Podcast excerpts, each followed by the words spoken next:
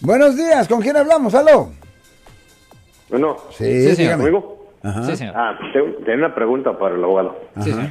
Pues, Este, mire, eh, mi hija estaba en la escuela, en la high school, pero tiene 18 años. Y la encontraron con una navajita. Ok, Y la, la llevaron arrestada. sí. En ese caso, ¿cuál sería el paso a seguir o qué se debe de hacer? Bueno. Ella ya la saqué bajo fianza. Ok, eso viendo que la sacó bajo fianza, eso quiere decir que obviamente le van a presentar cargos como adulta porque es adulta. Lo siento por la interrupción, su video va a continuar monetariamente.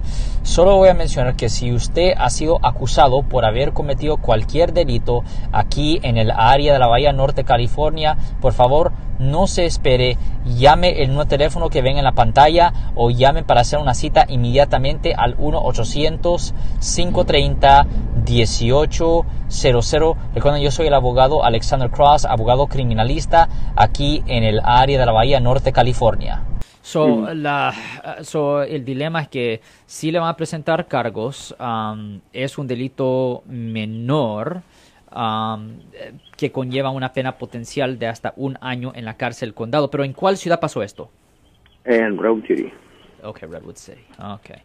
Well, la cosa es esto. ah, ¿ella, ¿Ella ha tenido problemas en la escuela en el pasado?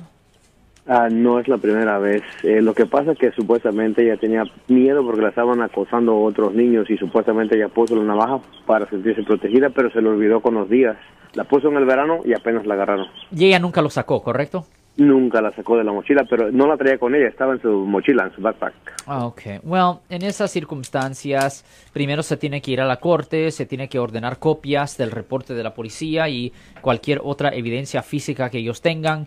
El juez después tiene que dar otra fecha para regresar a la corte y empezar a resolver el caso con la oficina de los fiscales y you know, se tiene que determinar si la fiscalía tiene suficiente evidencia contra ella o no. Si se ve que el caso de la fiscalía no está muy bien, pues ah, ahí es cuando se le empieza a empujar a la fiscalía que retiren cargos.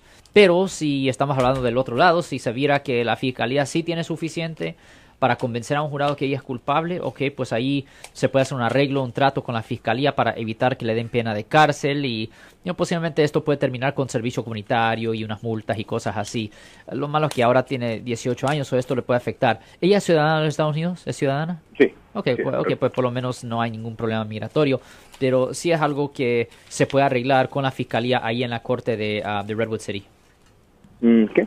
Ah, entonces le llamo para hacer una cita y seguimos, porque tiene su... Sí, señor. Su, su, su- ah, su- ah, Sí, señor. Su corte es el 12 de marzo. Ok, fantástico, pues denos una llamada. Ok, gracias. Luego. Eh, y Alex, eh, ¿tiene que ver algo con el tamaño de la navaja? Ya, generalmente si la navaja tiene más de dos pulgadas, ahí es cuando eh, es considerado un delito. Cuando una persona, por- ejemplo, tiene como esas ah, navajitas pequeñas como de ah, Swiss Army Knives, Ajá. eso normalmente no es ningún, ningún- no es ningún delito, pero Mm.